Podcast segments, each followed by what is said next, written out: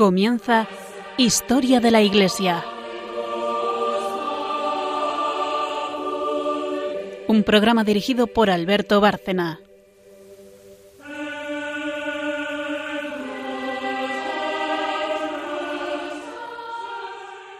Buenas noches, oyentes de Radio María y de Historia de la Iglesia. Continuamos en este programa que casi es también una continuación de, del anterior. Eh, volvemos a la, a la, época que llamamos libertad de la Iglesia. Eh, en el programa anterior, quien lo haya oído, pues ya sabe que se lo hemos dedicado a uno de los grandes padres eh, de la Iglesia, San Jerónimo, un hombre lleno de contrastes durante muchos años, pero que deja un legado espiritual y también cultural eh, impresionante. Bueno, en el esquema del programa, como siempre, Carmen, que es la historiadora en Historia de la Iglesia, nos va a traer precisamente de nuevo eh, a este personaje y su época, su obra también. En fin, una visión general de lo que significó San Jerónimo en su tiempo y el legado que, que nos ha dejado. Eh, en la segunda sección es Carmen también quien nos trae un santo relacionado con, con él y desde luego nos va a traer hoy una, santa que tiene que ver con él, igual que en el programa anterior nos trajo un santo muy relacionado con amigo suyo de, de San Jerónimo. Y en la tercera sección, como hacemos siempre, eh, María Ornedo nos trae magisterio. En el programa anterior nos trajo una, una homilía de Macario eh, que no tenía desperdicio, de una elevación espiritual eh, mística prácticamente. Y hoy vamos a seguir en esa línea y si sobra tiempo, como ya anunciábamos en el último programa, pues hablaremos también de apotegmas, es decir, esas, esas frases, ese legado eh, riquísimo de los padres del desierto, que son contemporáneos de los padres de la Iglesia cuando no coinciden, por cierto, y que, como saben muchos de nuestros oyentes, los que nos suelen seguir, eh, constituyen un fenómeno que duró siglos, esos padres del desierto. Así que este es el esquema general y ya entrando en detalle, pues hoy, como digo, seguimos con, con San Jerónimo, eh, por tanto nos vamos al siglo IV y, vuelvo a recogerlo. La Iglesia es libre, ya no sufre persecuciones y tenemos un santo que transforma su vida y que va a dejar un legado con ello eh, impresionante. Así que cuando quieras empezamos con San Jerónimo. Ya hablo bastante de él el otro día, lo que pasa es que el tema es bastante amplio.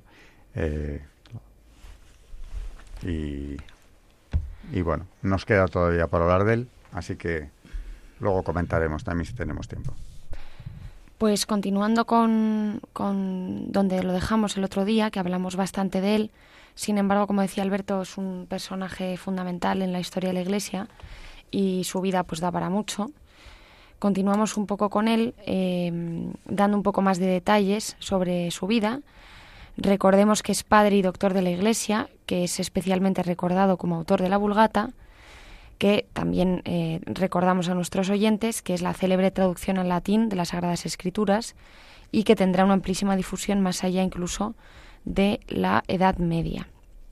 Perteneciente a una familia acomodada, cursó estudios en Roma, donde fue discípulo de Elio Donato, y se apasionó por la cultura clásica.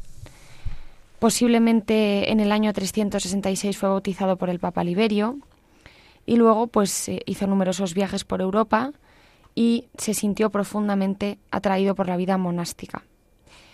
Estuvo eh, también en, en Oriente y pasó algún tiempo en Antioquía y después de una crisis espiritual de la que ya hablamos eh, el último día, recordemos que el Señor se le aparece en un sueño y, le pregunta que si él es católico y él le dice que sí y el Señor le dice que no lo es porque él solo estudia literatura pagana, pues después de aquel sueño eh, se prometió a no volver a leer ni a poseer literatura pagana.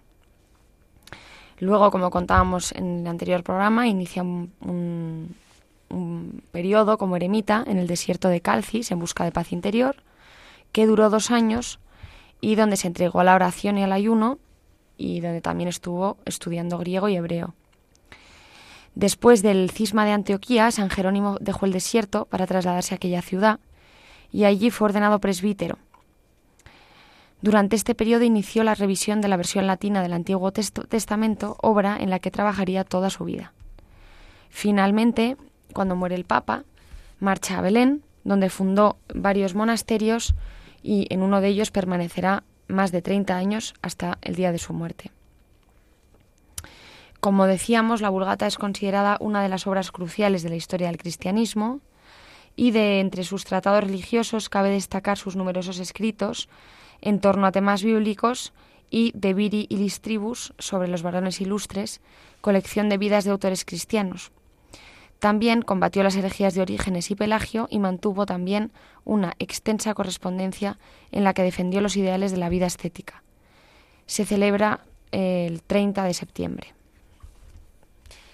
También eh, que el otro día mm, nos faltó decir, tenemos algunas eh, eh, oraciones de San Jerónimo, bueno, de hecho también algunos comentarios, y este que he encontrado em, en uno de sus escritos, donde dice mm, que pertenece a los comentarios de San Jerónimo Presbítero sobre el libro del profeta Joel, que es muy cortito, y, bueno, también podemos conocerle como siempre, como hacemos con, en un magisterio a través de sus escritos, no hay mejor manera. Y dice, em, de los comentarios de San Jerónimo Presbítero sobre el libro del profeta Joel, Convertíos a mí de todo corazón, y que vuestra penitencia interior se manifieste por medio del ayuno, del llanto y de las lágrimas. Así, ayunando ahora seréis luego saciados, llorando ahora podréis luego reír, lamentándoos ahora seréis luego consolados. Y ya que la costumbre tiene establecido rasgar los vestidos en los momentos tristes y adversos, como nos lo cuenta el Evangelio, al decir que el pontífice rasgó sus vestiduras para significar la magnitud del crimen del Salvador, o como nos dice el libro de los Hechos que Pablo y Bernabé rasgaron sus túnicas al oír las palabras blasfematorias, así os digo que no rasguéis vuestras vestiduras, sino vuestros corazones repletos de pecado, pues el corazón a la manera de los odres no se rompe nunca espontáneamente, sino que debe ser rasgado por la voluntad. Cuando hayáis rasgado de esta manera vuestro corazón, volved al Señor, vuestro Dios, de quien os habíais apartado por vuestros antiguos pecados, y no dudéis del perdón, pues por grandes que sean vuestras culpas, la magnitud de su misericordia perdonará la vastedad de muchos, muchos de vuestros pecados. Pues el Señor es compasivo y misericordioso, lento a la cólera y rico en piedad. Él no se complace en la muerte del malvado, sino que en que el malvado cambie de conducta y viva. Él no es impaciente como el hombre, sino que espera, sin prisas, nuestra conversión, y sabe retirar su malicia de nosotros, de manera que si nos convertimos de nuestros pecados, Él retira de nosotros sus castigos y aparta de nosotros sus amenazas. Cuando aquí el profeta dice que el Señor sabe retirar su malicia, por malicia no debemos entender lo que es contrario a la virtud, sino las desgracias que aunque nuestra vida está amenazada. A cada día le bastan sus disgustos. O bien, sucede de una desgracia en la ciudad que no la mande el Señor, y porque dice, como hemos visto más arriba, que el Señor es compasivo y misericordioso, y que sabe retirar su malicia a fin de que la magnitud de su clemencia no nos haga negligentes en el bien. Y añade el profeta, quizás se arrepiente y nos perdone y nos deje todavía su bendición. Por eso, yo por mi parte os exhorto a la penitencia, y reconozco que Dios es infinitamente misericordioso, como dice el profeta David. Misericordia, Dios mío, por tu bondad, por tu inmensa compasión, borra mi culpa. Pero como sea que no podemos conocer hasta dónde llega el abismo de las riquezas y sabiduría de Dios, prefiero ser discreto en mis afirmaciones y decir sin presunción, quizás se arrepienta y nos perdone. Habla luego el profeta de ofrenda y libación para nuestro Dios. Con ello quiere significar que después de habernos dado su, su, bendición y perdonado nuestros pecados, nosotros debemos ofrecer a Dios siempre nuestros dones. Y luego, finalmente, hay una oración de San Jerónimo que también nos ha gustado mucho, que dice, Dulce Padre nuestro, Señor Jesucristo, te rogamos por tu infinita bondad que reformes al pueblo cristiano según aquel estado de santidad que tuvo en tiempo de, tus apóstoles. Escúchanos, Señor, porque benigna es tu misericordia, y en tu inmensa ternura vuélvete hacia nosotros. Sí que me ha gustado. Además, eh, me recuerda algo que hablamos el último día, ¿no? Ese, esa elevación espiritual que había en, los primeros tiempos del cristianismo. Y, claro, en los primerísimos con los apóstoles, pues estaba en un grado altísimo, sobre todo después de Pentecostes y lo que han vivido ahí, cuando empieza la evangelización, pues, eh, ¿quién hubiera vivido eso, no? ¿Quién hubiera podido eh, participar de eso? Qué distintos habríamos sido en nuestras vidas también. Eh, bueno, como todo de San Jerónimo, digo, merece la pena ser recordado y, y, puesto en valor, especialmente ahora. breve pausa y nos vamos a la Santa, porque hoy Santa, también relacionada con Jerónimo.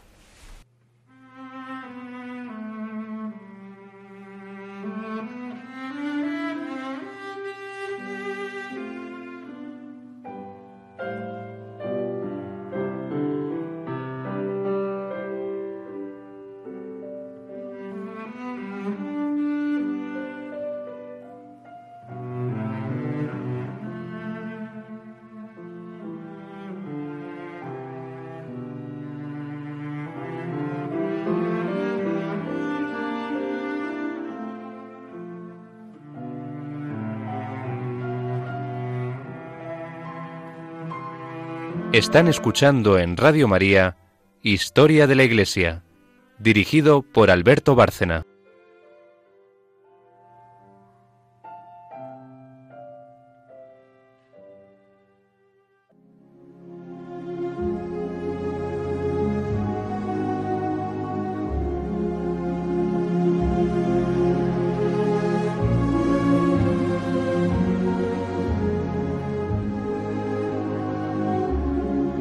Santos en la historia de la Iglesia. Pues recordamos, eh, cuando hemos estado hablando de San Jerónimo, de, bueno, que al final de su vida, los últimos 30 años, estuvo en Tierra Santa y eh, con él fueron muchas de sus discípulas eh, romanas y mm, donde luego además fundó varios monasterios. Pues una de estas discípulas es Santa Paula de Roma, que, fue además fundadora de monasterios, de uno de los de monasterios en Tierra Santa, ayudando a San Jerónimo. Es considerada además copatrona de la Orden de San Jerónimo. Paula nació el 5 de mayo del año 347 en Roma. Su padre Rogato era del gran clan de los Furio Camilo y se decía descendiente de Agamenón y su madre, Blesila. Tenía parentesco con los Escipiones, con los Gracos y Paulo Emilio sobrepasaba a todas las matrones romanas en riquezas, nacimiento e inteligencia. A los 15 años se casó con el noble Toxocio, con quien tuvo un hijo, Toxocio, y cuatro hijas, Santa Blesila, Santa Paulina, Santa Eustoquia y Rufina. Paula era muy virtuosa como mujer casada y con su marido edificaron a Roma con su ejemplo. Sin embargo, ella tenía sus defectos, particularmente el de cierto amor a la vida mundana, lo cual era difícil de evitar por su alta posición social. Había llevado una vida de lujo y tenía un gran estatus. Vestía en sedas y había sido llevada por la ciudad por sus esclavos eunucos. Al principio, Paula no se daba cuenta de esta secreta tendencia de su corazón, pero la muerte de su esposo ocurrida cuando ella tenía 33 años le abrió los ojos. Su pena fue inmoderada hasta el momento en que su amiga Santa Marcela, una viuda romana que asombraba con sus penitencias, la persuadió de que se entregara totalmente a Dios. A partir de entonces, Paula vivió en la mayor austeridad. Su comida era muy sencilla y no bebía vino. Dormía en el suelo en un saco. Renunció por completo a las diversiones y a la vida social, y repartió entre los pobres todo aquello que le pertenecía, y evitó lo que pudiera distraerla de sus buenas obras. En una ocasión ofreció hospitalidad a San Epifanio de Salamis y a San Paulino de Antioquía, cuando fueron a Roma y le presentaron a San Jerónimo, con quien la santa estuvo estrechamente asociada en el servicio de Dios mientras vivió en Roma, bajo el Papa San Damaso. Junto con un gran grupo de damas romanas, se reunía en el palacio de su amiga Santa Marcela para escuchar las lecciones bíblicas de San Jerónimo, y por estas lecciones Paula se consagró con sus hijas a la más estricta piedad. Estudiaron el hebreo para leer las escrituras y solo vivieron para Dios. Su casa se convirtió en el primer monasterio femenino de Roma, aunque no tuviera una regla concreta, bajo la dirección de San Jerónimo. Aquella relación se hizo tan estrecha que surgió la calumnia hacia ellos. Paula casó a su hija Paulina con el senador San Pamaquio, del que hablamos, por cierto, en el, en el programa anterior. Santa Blesila, la hija mayor de Santa Paula, murió súbitamente.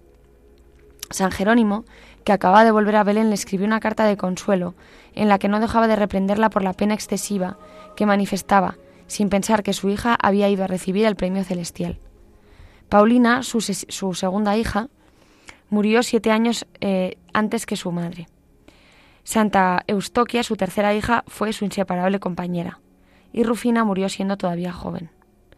Cuanto más progresaba Paula en el gusto de las cosas divinas, más insoportable se le hacía la tumultuosa vida de la ciudad. La santa suspiraba por el desierto y deseaba vivir en una ermita, sin tener otra cosa en que ocuparse más que en pensar en Dios. Determinó dejar su casa, su familia y sus amigos y partir a Roma. Aunque era la más amante de las madres, las lágrimas de Toxocio y Rufina no lograron desviarla de su propósito. Se embarcó, con su hija Eustoquia en el año 385. Visitó a San Epifanio y se reunió con San Jerónimo y otros peregrinos en Antioquía. Los peregrinos visitaron los santos lugares de Palestina y fueron a Egipto a ver a los monjes y anacoretas del desierto. un año más tarde llegaron a Belén, donde Paula y Santa Eustoquia se quedaron bajo la dirección de San Jerónimo. Las dos santas vivieron en una choza hasta que se acabó de construir el monasterio para hombres y los tres monasterios para mujeres. Todas las religiosas ejercían algún oficio y tejían vestidos para sí y para los demás. Todos vestían un hábito idéntico. Ningún hombre podía entrar en el recinto de los monasterios.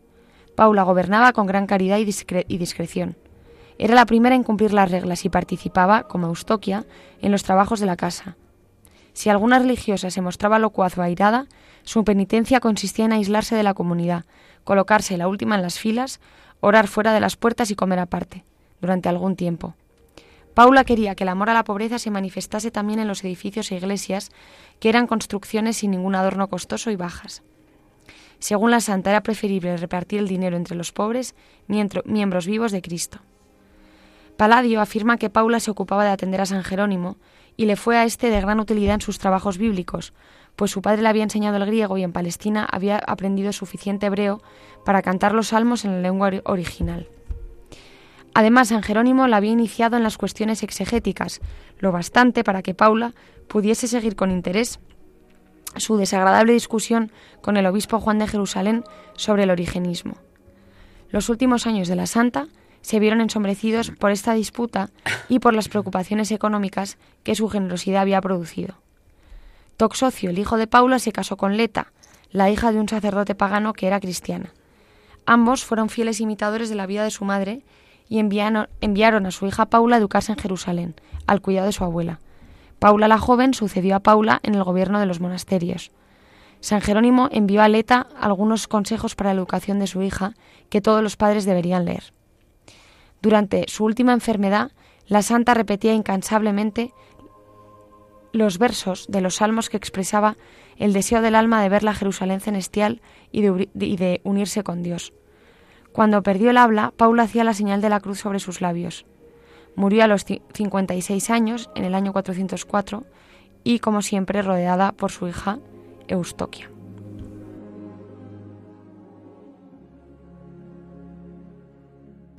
Yo creo recordar que es a, Santa Eustoquia precisamente a la que cuenta eh, San Jerónimo esa visión de Cristo, en la que le echa en cara esa enorme erudición en, literatura profana y, el descuido que tenía con la Sagrada Escritura. O sea, estamos, seguimos en el entorno de, mm. de San Jerónimo. Por cierto, ya he pasado simplemente un inciso. Hay, una orden que ha llevado la, el nombre de San Jerónimo, hoy muy, muy reducida, los Jerónimos, que tenían rama masculina y femenina, que es española. Eh, nació en el siglo XIV, es decir, que no fue fundada por él, pero sí que curioso por un grupo de ermitaños castellanos que decidieron tomar el ejemplo de la vida eremítica, o sea, del periodo eremítico de San Jerónimo, y fundaron una orden que fue aprobada por Roma en el siglo XIV, exclusivamente española o hispánica, porque solo se estableció en España y Portugal. Y tuvieron una enorme vinculación durante siglos con la Casa Real, eh, española y desde luego con la portuguesa. En Madrid tenemos la, iglesia de los Jerónimos, donde está todavía lo que llamaban el, el Real Cuarto, ahora lo llaman el claustro de los Jerónimos, que era un pequeño palacio que los reyes de España tenían allí para retirarse en Cuaresma y en los lutos. O sea que era una orden de su predilección. Y tenían ese espíritu eh, eremítico fuertísimo. Eh, y luego dentro de los Jerónimos también destacar que Felipe II les eh, elige como la orden que instala en el Escorial, nada menos. Hombre, luego ya en el siglo XIX, con toda la persecución liberal y las desamortizaciones y demás, la orden prácticamente desaparece. Yo en la rama femenina por lo menos conozco una comunidad en Toledo eh, que fuimos a visitar hace unos años eh, y me impresionó mucho porque en el fondo, y aunque no vienen directamente de él, sí que mm, trataban de preservar el espíritu eremítico de San Jerónimo, es decir, eligieron esa parte de su, de su biografía, pero que no deja de ser eh, el espíritu de los padres del desierto que estamos viendo aquí eh, desde hace tanto tiempo. Y luego quería añadir a nuestros oyentes porque mm, la verdad que es increíble cómo estos padres siempre les podemos mm, podemos leerlos y siempre siguen actuales, siguen siendo actuales. Eh, recomendarles, porque no sé si ahora tenemos tiempo, que no, porque luego tenemos que ir con el santo y con el magisterio, pero eh, recomendarles mucho a nuestros oyentes si buscan en internet es muy fácil la carta de la que hemos, que hemos mencionado que le escribe a Leta. Eh, recordad que le escribe a, esta madre para la educación de sus hijos. Y la verdad que me ha parecido una carta excelente y, muy, vamos, que creo que todos podemos eh, leerla y, muy interesante. Y, yo creo que, que sigue bastante vigente. Así que nada, recomendarles a nuestros oyentes que la, que la busquen. Para dar algunos, algunas pinceladas sobre esta carta, ya que es algo larga, eh, pues por ejemplo dice, habla primero de la responsabilidad de los padres, dice que su hija nunca vea ni en usted ni en su padre lo que no puede imitar sin pecado. Eh, no deje sola a la niña cuando va de viaje, ya que para que no tema no estar con su madre. Luego dice, eduque bien desde el principio, no debe por lo tanto aprender de niña lo que luego tendrá que desaprender. Las impresiones, impresiones tempranas son difíciles de erradicar de la mente. Una vez que la lana se ha teñido de púrpura, ¿quién la puede restaurar a su anterior blancura? Dice también, eh, habla de la protección de la mala influencia de otros. Dice, debe aprender a oír nada y a decir nada sino lo que pertenece al temor de Dios. No debe de tener entendimiento de palabrotas ni conocimiento de las canciones del mundo. Habla luego también de consejos didácticos. Dice que que es bueno aprender idiomas, porque si los tiernos labios no se forman desde el principio en esto, la lengua se estropea por un acento extranjero. Luego le habla incluso de juegos para, para que aprenda mm, tanto de vista como de sonido, juegos que le explica. No darle palabras sueltas sino con propósito, como por ejemplo los nombres de los apóstoles, premiar la buena ortografía, aprender con otros niños para que se animen entre sí a aprender, y sobre todo debe tener cuidado de no hacer sus lecciones desagradables para ella. Y bueno, em, dice también, asegúrate de que estudie todos los días algún pasaje de la Escritura que acompañe la oración con la lectura y la lectura con la oración, que ame los libros divinos en vez de las joyas y los vestidos de seda. Y bueno, es una carta que la verdad que es muy, es muy curiosa, sobre todo que es que, pues eso, es que es del siglo IV esta carta y que todavía pues hoy podemos utilizar. Y, y bueno, les recomiendo a nuestros oyentes, se llama la carta aleta de San Jerónimo. Claro, ves, ahí ya nos estás hablando del Jerónimo convertido, el que mm. ya ha tenido la visión de Cristo y ha comprendido que no hay sabiduría mayor que la de acercarse a la Sagrada Escritura y seguirla. Y de ahí que eh, la niña se familiarice con los nombres de los apóstoles, eh, que todos los días tenga por lo menos un rato de lectura de la Sagrada Escritura, no que se dedique solo a eso, sino mm. también que aprenda idiomas, en fin, no, no la deja recluida solamente en los saberes sagrados, ¿no? Pero que no falten, que no falten y que desde pronto eh, lo tenga presente. Es muy bueno el símil ese de cuando la lana se ha teñido de púrpura, ¿quién la volverá blanca, no? O sea que cuidado desde la primera infancia eh, con las almas de los niños, ¿no? Conservarlos en su pureza. Eh, bueno, pues un ejemplo del, del espíritu del Jerónimo ya converso, ¿no? Que, da consejos que desde luego son perfectamente válidos para cualquier padre actualmente. Eh, dicho esto, breve, brevísima pausa y María nos lleva otra vez al magisterio con eh, es otra milía de, de, Macario y si tenemos tiempo, Apotec más.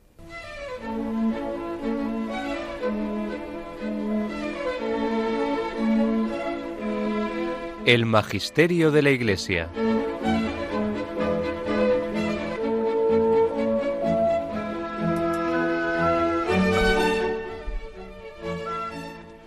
Se trata de una nueva homilía de Macario, es la número 47, explicación alegórica de lo que sucedió bajo la ley.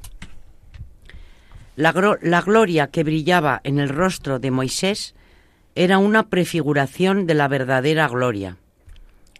Los judíos entonces no podían mirar fijamente al rostro de Moisés. Éxodo 34, 30-35. Ahora los cristianos reciben en sus almas aquella gloria luminosa. Las tinieblas, como no son capaces de soportar el resplandor de esta luz, quedan cegadas y huyen. La circuncisión mostraba que aquellos eran el pueblo de Dios. Génesis 17, 10, 14.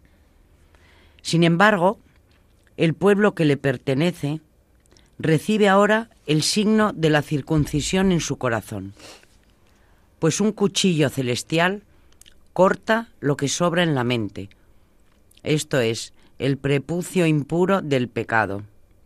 Entre ellos había un bautismo que significaba la carne.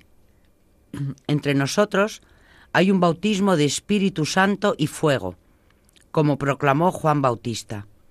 Este os bautizará en el Espíritu Santo y en el fuego.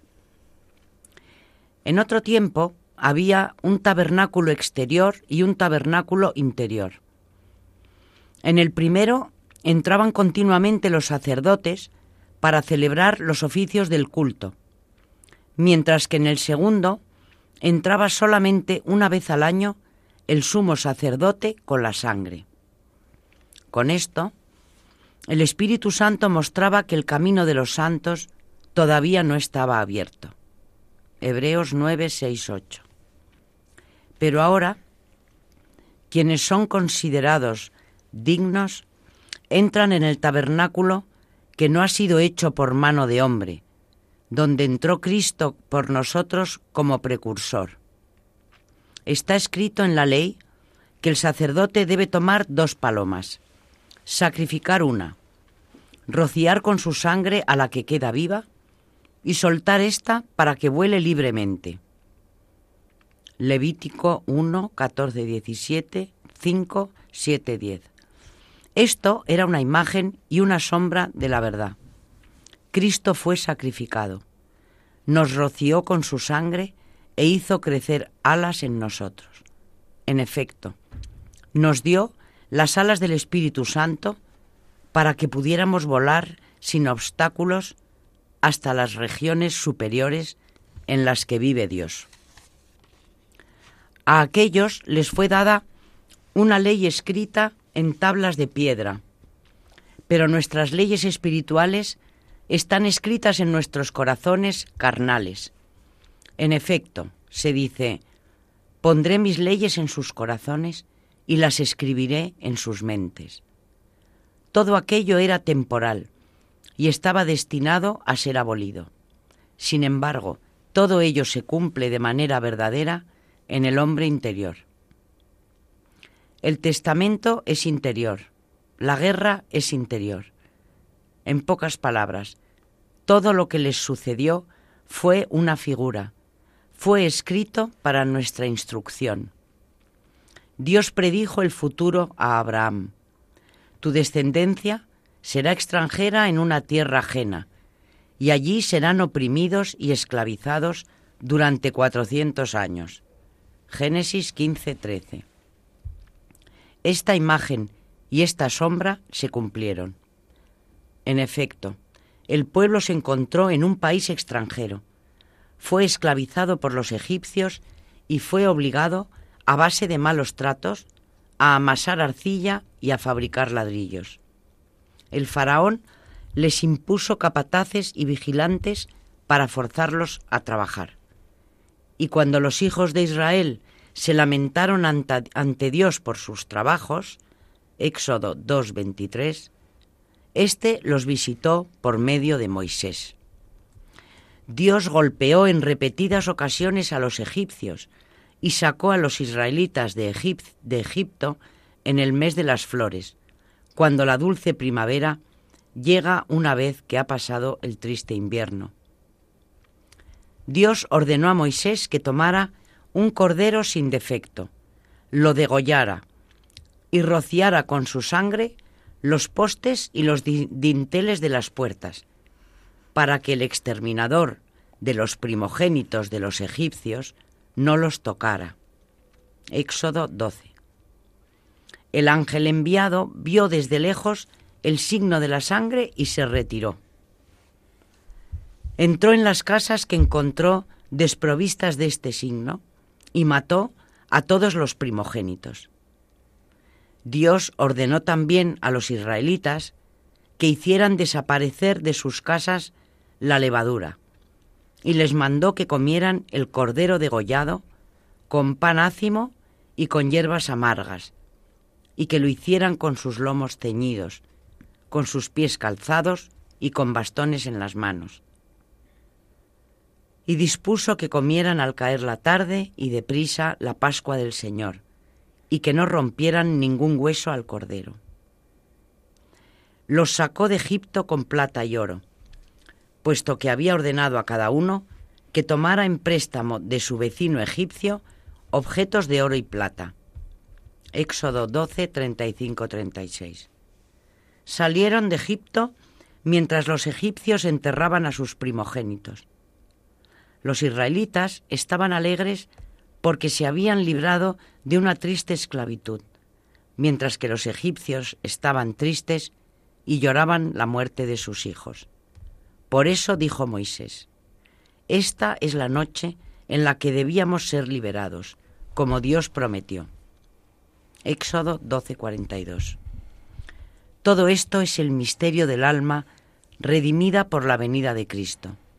En efecto, la palabra Israel significa mente que ve a Dios, pues es liberada de la esclavitud de las tinieblas de los espíritus egipcios. Por culpa de la transgresión, el hombre murió.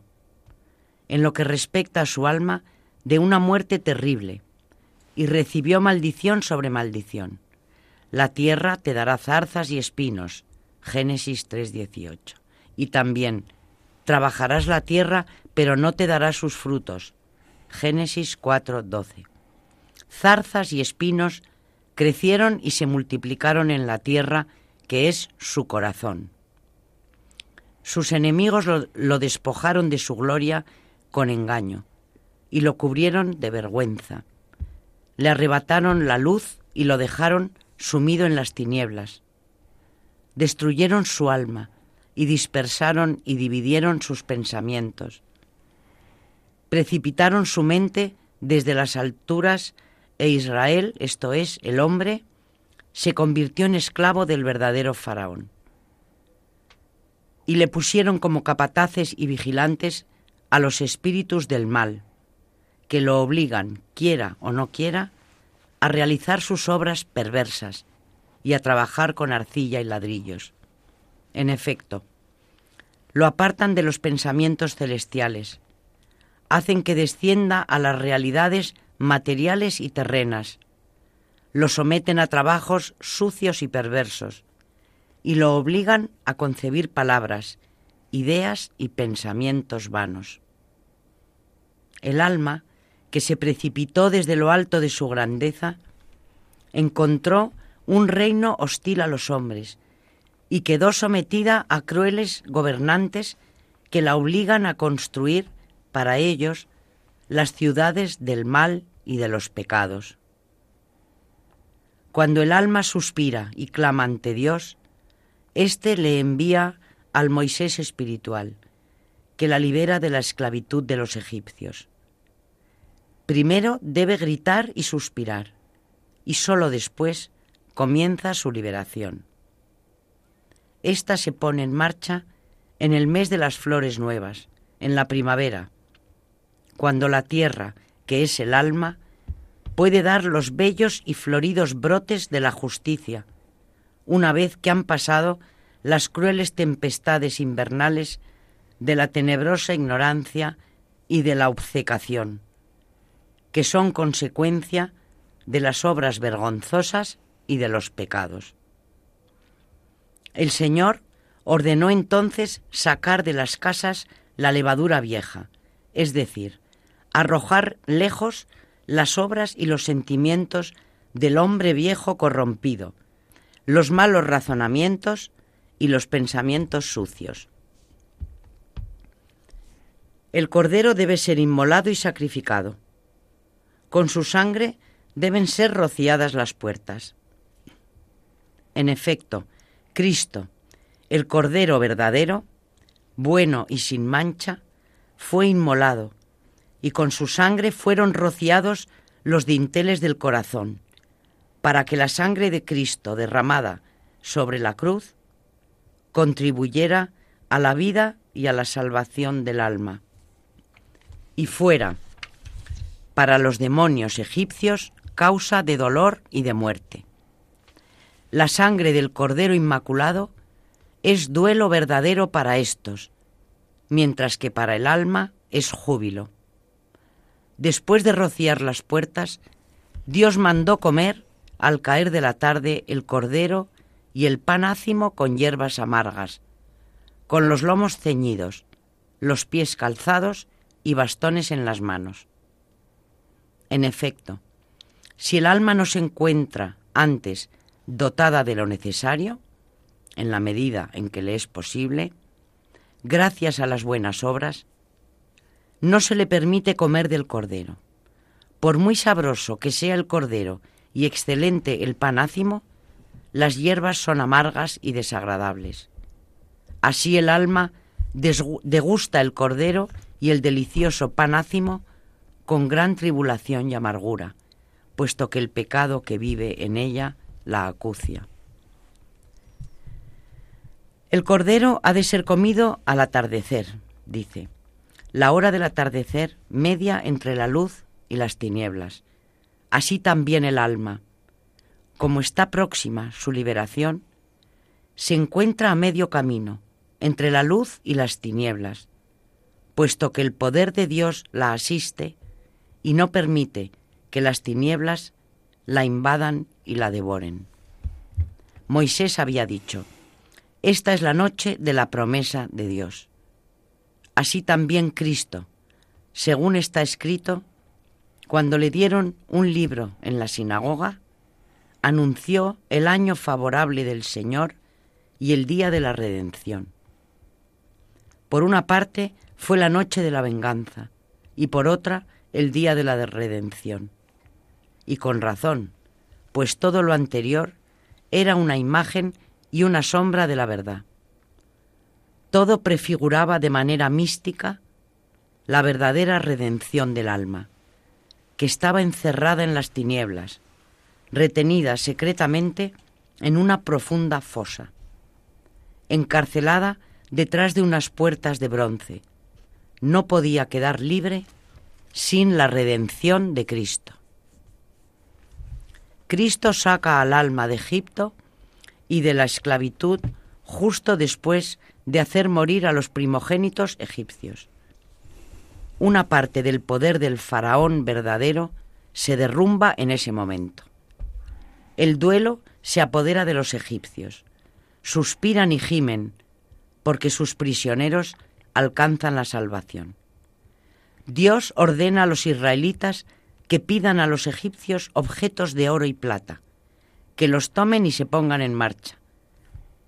En efecto, el alma, al abandonar las tinieblas, se lleva los objetos de oro y de plata, esto es, sus buenos pensamientos purificados siete veces por el fuego, de los cuales se sirve Dios y en los cuales reposa. Los demonios que vivían a su lado habían dispersado sus pensamientos, se habían apoderado de ellos y los habían desperdigado. Dichosa el alma que ha sido liberada de las tinieblas, y pobre del alma que no grita ni suspira por quien es capaz de liberarla de esos duros y crueles tiranos.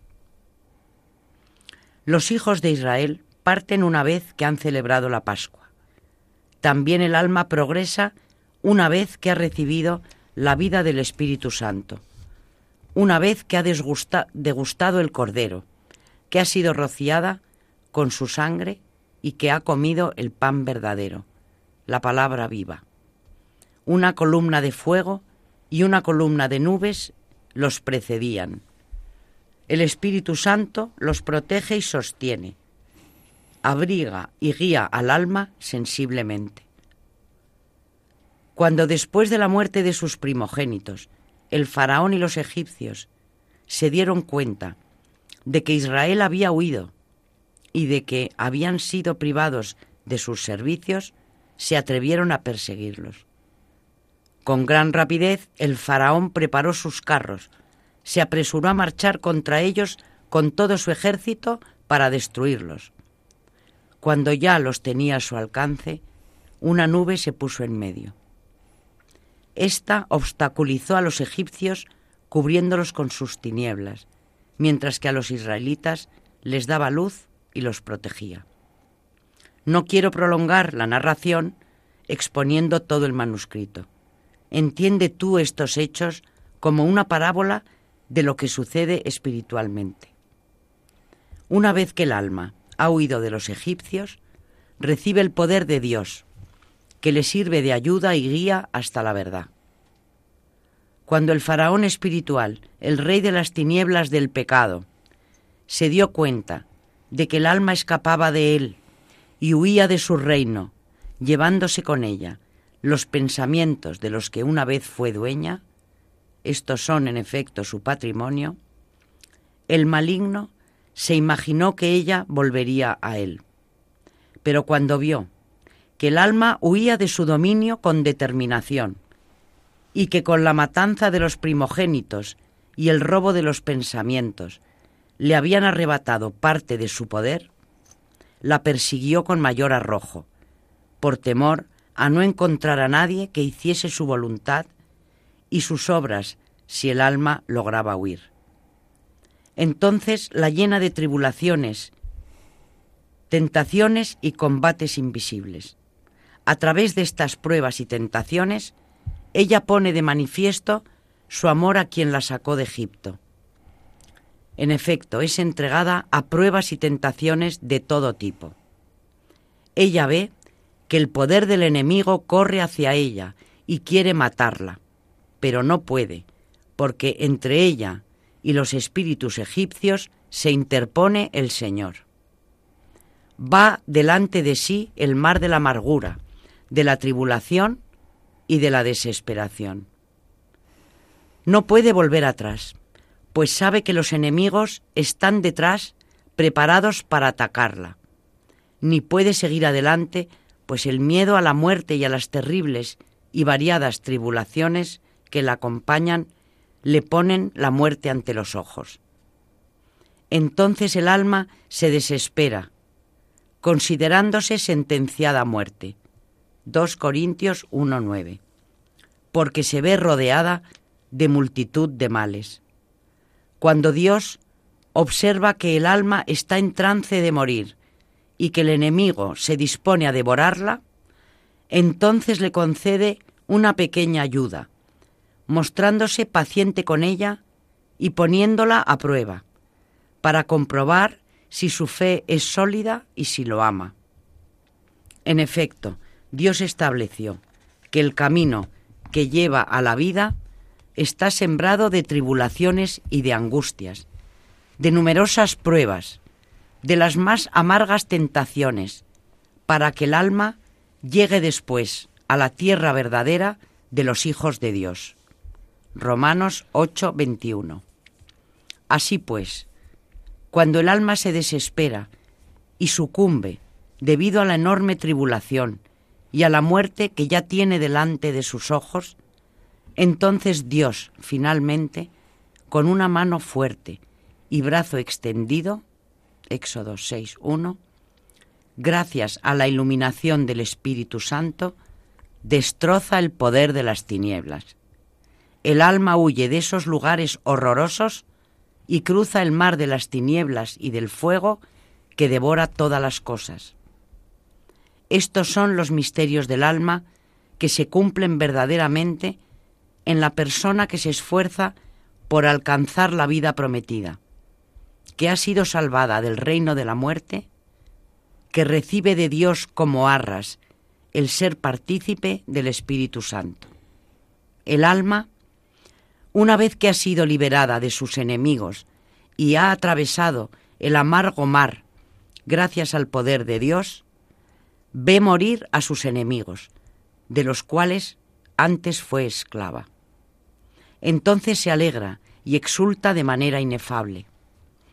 Llena de gozo, recibe de Dios el consuelo y reposa en el Señor. El espíritu que recibió canta a Dios un cántico nuevo. Salmo 39, 4. Con el tamboril, esto es, con el cuerpo, y con la cítara, esto es, con las cuerdas espirituales del alma y con sus pensamientos más sutiles, así como con el plectro de la gracia divina, y alaba al Cristo vivificante. De la misma manera que el aire que pasa a través de la flauta produce música, así también el Espíritu Santo canta a través de los santos y de los hombres espirituales himnos y salmos, y ora a Dios con corazón puro. Gloria al que ha liberado al alma de la esclavitud del faraón y ha hecho de ella su trono particular, su casa, su templo, su esposa sin tacha y la introduce en el reino de la vida eterna, incluso cuando ella todavía está en este mundo. Bajo la ley se ofrecían en sacrificio animales irracionales, pero si no eran inmolados, las ofrendas no eran gratas. También ahora, si el pecado no es eliminado, el sacrificio no es grato a Dios ni es verdadero. El pueblo llegó a Mara, donde de una fuente brotaba agua amarga que no se podía beber. Entonces Dios ordenó cortar un tronco y lanzarlo al agua amarga. En cuanto el tronco cayó en el agua, ésta se volvió dulce y pasó de ser amarga a ser útil y apta para ser bebida por el pueblo de Dios. Así también el alma se volvió amarga después de beber el veneno de la serpiente.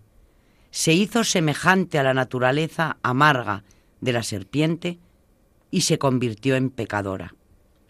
Por eso, Dios lanza el madero de la vida en la fuente amarga del corazón entonces el alma pierde su carácter amargo, se dulcifica y se mezcla con el Espíritu de Cristo. De esta manera se vuelve útil y apta para servir a su Señor, pues se convierte en espíritu revestido de cuerpo. Gloria a quien transforma nuestra amargura en la suavidad y dulzura del Espíritu. Pobre de aquel en cuyo corazón no han echado el madero de la vida este, por no haber recibido el madero de la vida, permanece hasta el fin en la amargura y no experimenta ningún cambio hacia el bien. El bastón de Moisés tenía un doble aspecto. Para los enemigos se mostraba como una serpiente que muerde y mata, mientras que para los israelitas era el bastón sobre el que se apoyaban. Éxodo 7:9. Así también el verdadero madero de la cruz, que es Cristo. Es la muerte para los enemigos, para los espíritus del mal, pero para nuestras almas es bastón, apoyo seguro y la vida en la que encuentran reposo. Las figuras y las sombras precedieron a estas realidades verdaderas. En efecto, el culto antiguo era sombra e imagen del culto actual.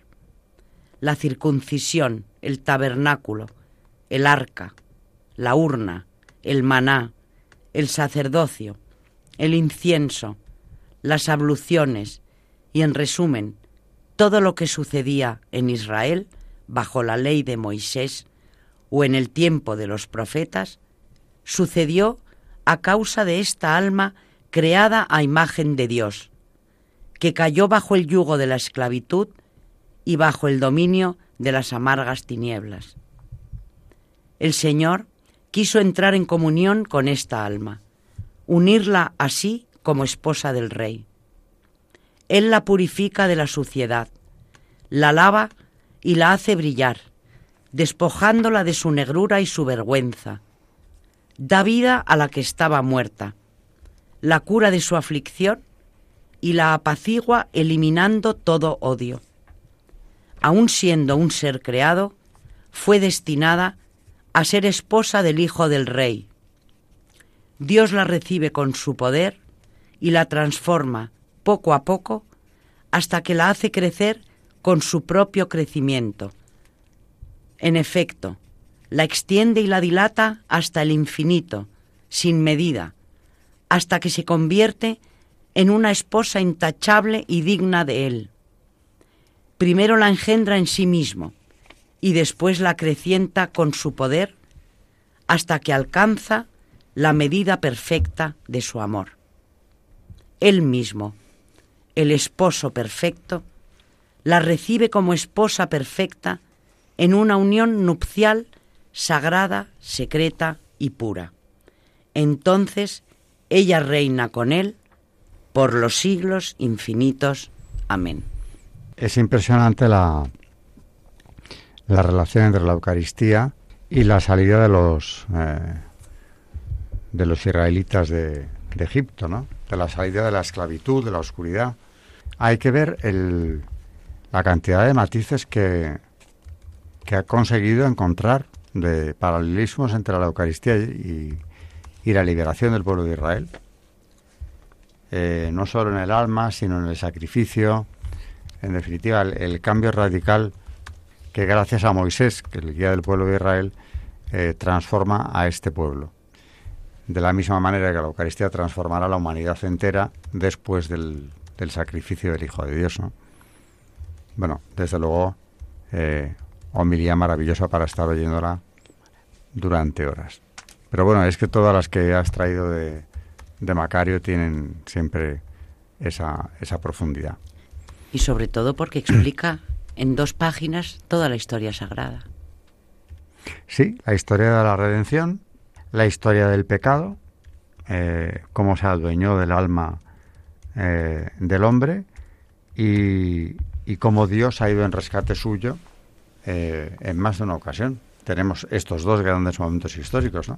Una preciosidad. La liberación de la esclavitud de Egipto y la Eucaristía que eh, no deja de ser ya la consumación de esa liberación, ¿no? A partir de ahí ya, como somos eh, seres con libre albedrío, depende de nosotros, pero la puerta de la salvación está abierta desde entonces.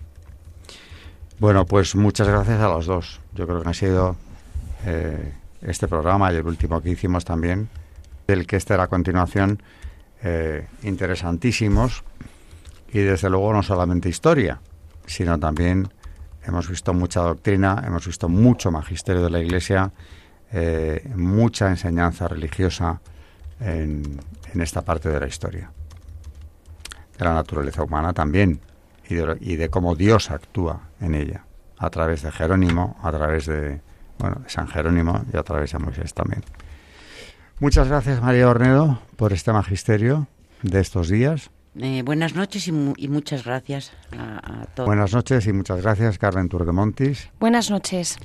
Interesantísima la biografía de San Jerónimo y su entorno, desde luego, que no creo que olvide ninguno de los que han seguido este programa del anterior. Y buenas noches y muchas gracias a nuestros oyentes de Radio María en este programa de Historia de la Iglesia.